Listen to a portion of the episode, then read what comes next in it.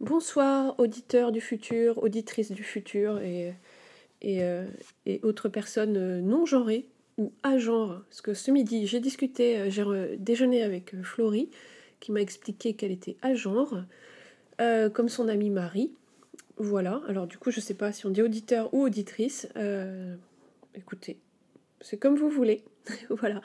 Nous sommes jeudi 9 novembre, il est 18h17. Euh, donc là, comme d'habitude, je me lance dans le podcast avant d'y réfléchir, parce que si j'y réfléchis, euh, je vais pas le faire. Je vais me dire, euh, c'est pas la peine, euh, c'est nul. voilà. ah oui, tousser, c'est bien aussi ça. Ça se passe bien dans le micro. Donc là, mon sujet donc de, de passion, enfin de passion. Ouais, ouais, j'exagère. Depuis que j'ai entendu cette chronique sur France Inter, là, dans l'émission où il y a Maya Mazorette, vous la connaissez sans doute, qui, est, qui chroniquait aussi des, trucs à la télé. Enfin, toujours, donc son thème, c'est la, la sexualité, voilà. Et donc là, c'était le nu masculin. Et le podcast est disponible sur France Inter. C'était une petite chronique. Et ça m'intéresse beaucoup. Ils en parlaient d'une manière tellement intéressante qu'en fait, c'est vrai que c'est une question que je ne m'étais pas spécialement posée. Et là, je, je me suis beaucoup renseignée. Alors, je ne vais pas vous faire un exposé dessus parce qu'évidemment, j'ai pris des informations partout, j'ai me assimilé tout ça. Et, si je commence à en parler, ça va être d'une confusion pas possible et ça va être pas intéressant. Mais en gros, je vais quand même vous en parler un peu. Eh, mais je suis, je suis fatigante en fait. hein. Ouais. Donc avant, avant, avant, jusqu'à la Renaissance en tout cas, le nu était quasiment exclusivement masculin et on peignait surtout, enfin on, oui, on peignait euh, surtout des personnages de la mythologie, voilà, euh, Hermès, euh, je sais pas moi, Diony, Apollon, tout ça. Ils étaient très beaux, évidemment, et ils étaient souvent peints par des hommes homosexuels. Voilà, je vous dis ce que j'ai appris. Ensuite, bon, je vais pas vous refaire toute l'histoire de l'art, mais enfin bref, il y a très peu de femmes bah, déjà qui étaient peintres, donc il y en a encore moins qui allaient peindre des hommes. Vous imaginez pas, non Scandale, scandale. Et dans l'art euh, moderne, contemporain, ça c'est un peu plus euh, ouvert. Et l'homme, d'un coup, était pas forcément beau. Voilà, il était peint aussi par des hétérosexuels qui n'avaient pas du tout la même vision du corps de l'homme que, les autres. Il y a aussi tout un tas de questions concernant la virilité. L'homme doit avoir un beau corps parce qu'il a une belle âme, bah, comme Jésus-Christ. Beau corps, belle âme, quel bel homme. Ou les, euh, sportifs ou dieux grecs, voilà, qui étaient beaux et intelligents. Et c'est pour ça qu'ils avaient un petit pénis. Parce que ceux qui en ont un grand, ça veut dire qu'ils étaient un peu, un peu cons en vrai. Un peu animaux, voilà, dans les représentations.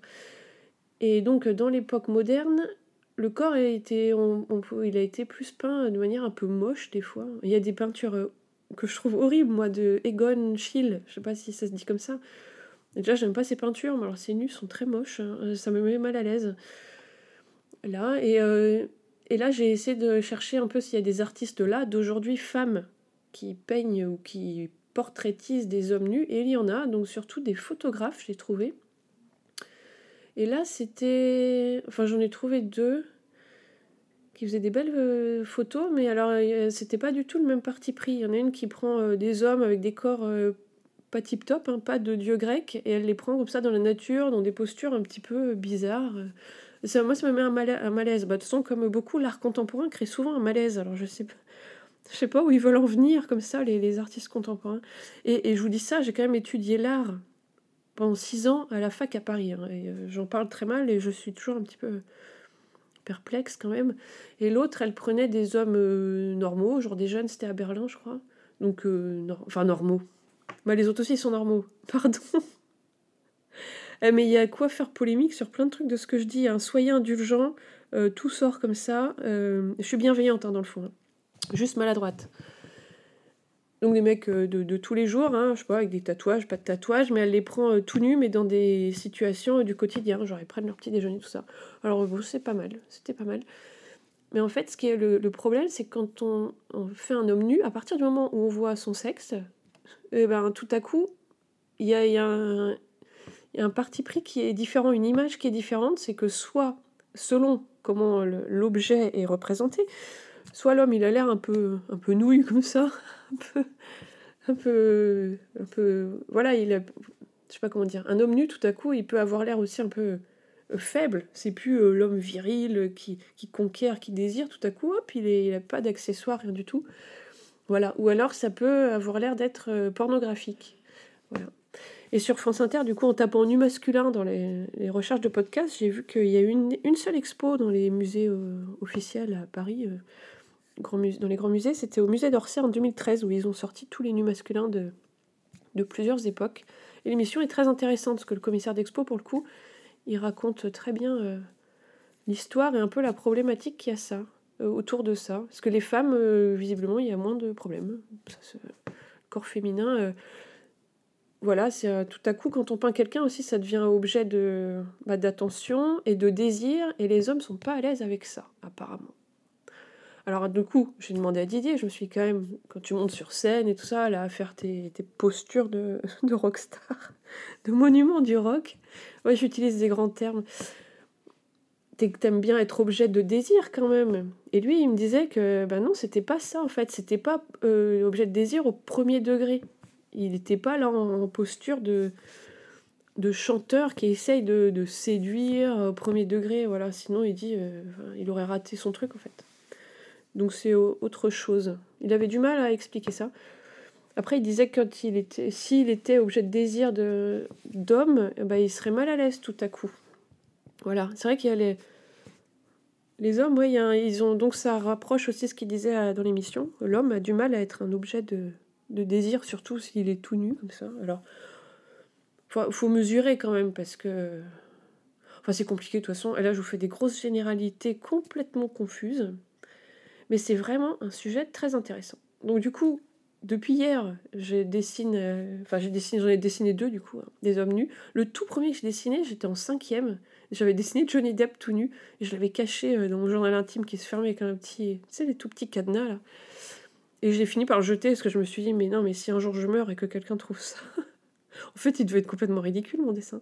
Voilà. Et après, au lycée aussi, je sais que j'en ai dessiné deux, trois, euh, des mecs aux cheveux longs, parce que j'adorais les mecs aux cheveux longs. Avant de me rendre compte, au bout de 20 ans, en fait, les mecs aux cheveux longs, c'est un peu des connards.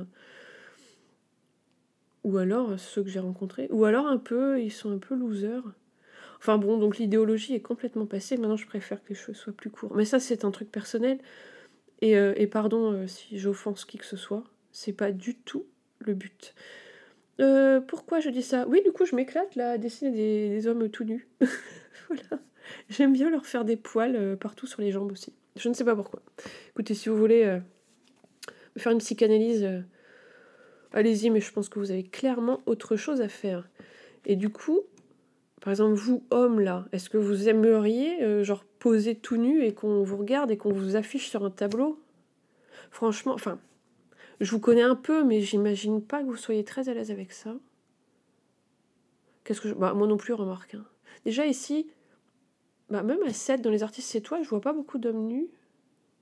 Euh, sur les peintures, je veux dire. Il y a ici, il y a Karl Gittel qui avait fait un...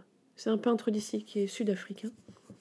Qui avait fait un, homme qui, flotte dans l'espace comme ça, euh, qui a l'air très très épanoui. On dirait que c'est juste... Euh, vous voyez, quand après avoir fait une, activité sexuelle satisfaisante, l'homme s'endort souvent.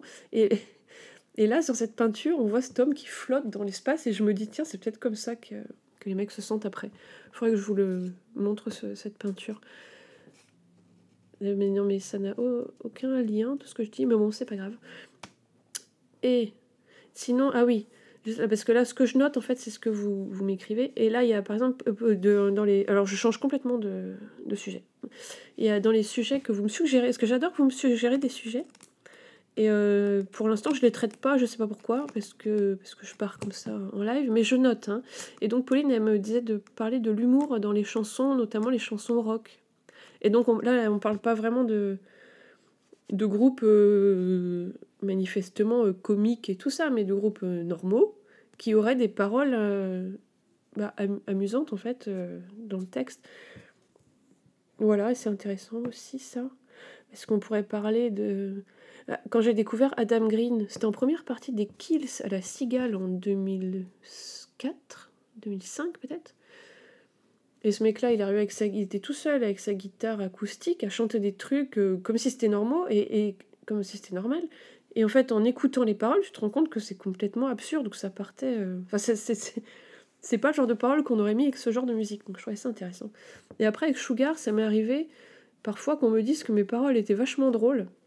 Et là, pour le coup, ça m'avait. Euh, ça, ça, me vexe un petit peu, parce qu'en fait, c'est pas, j'essaye pas d'être euh, drôle, en fait. Même dans la vie, j'essaye pas d'être drôle. Mais bon, visiblement, je dis des trucs. Euh, enfin, ça me vexe, oui, non, non, je peux comprendre. Il y a drôle, amusant, tout ça, il y a plusieurs graduations aussi. Mais c'est pas le but hein, de, de, rire. Est-ce que j'ai fait volontairement une chanson comique? Ben franchement, je crois pas. Après, il y a celles que les chansons que j'ai moins aimées. Ouais, bon, allez, on va pas commencer à parler de ça. Bon, alors ensuite, il y avait Christian, qui. Alors lui, il a un grand sujet aussi. Euh...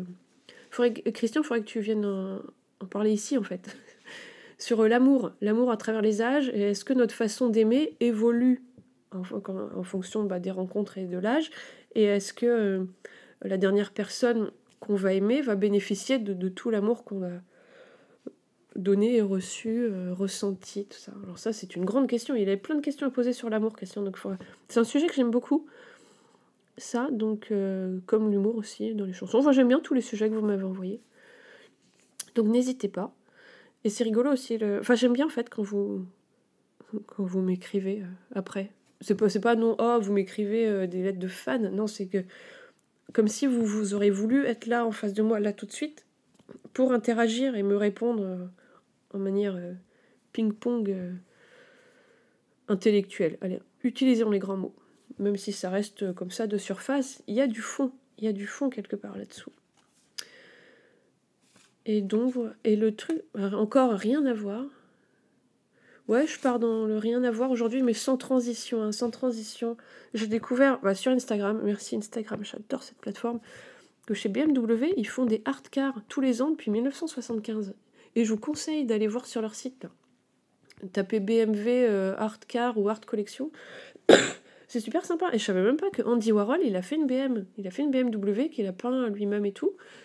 Et il y a, y a, plein d'artistes. Et le, et la BM la plus étonnante, et j'arrive pas à comprendre euh, le truc, et j'aimerais bien savoir si elle roule, j'ai pas trouvé de, de vidéo de savoir si elle roule, c'est la BMW que l'artiste islando-danois, qui s'appelle Olafur Eliasson, il est né de parents islandais à Copenhague, donc voilà, il a les deux nationalités.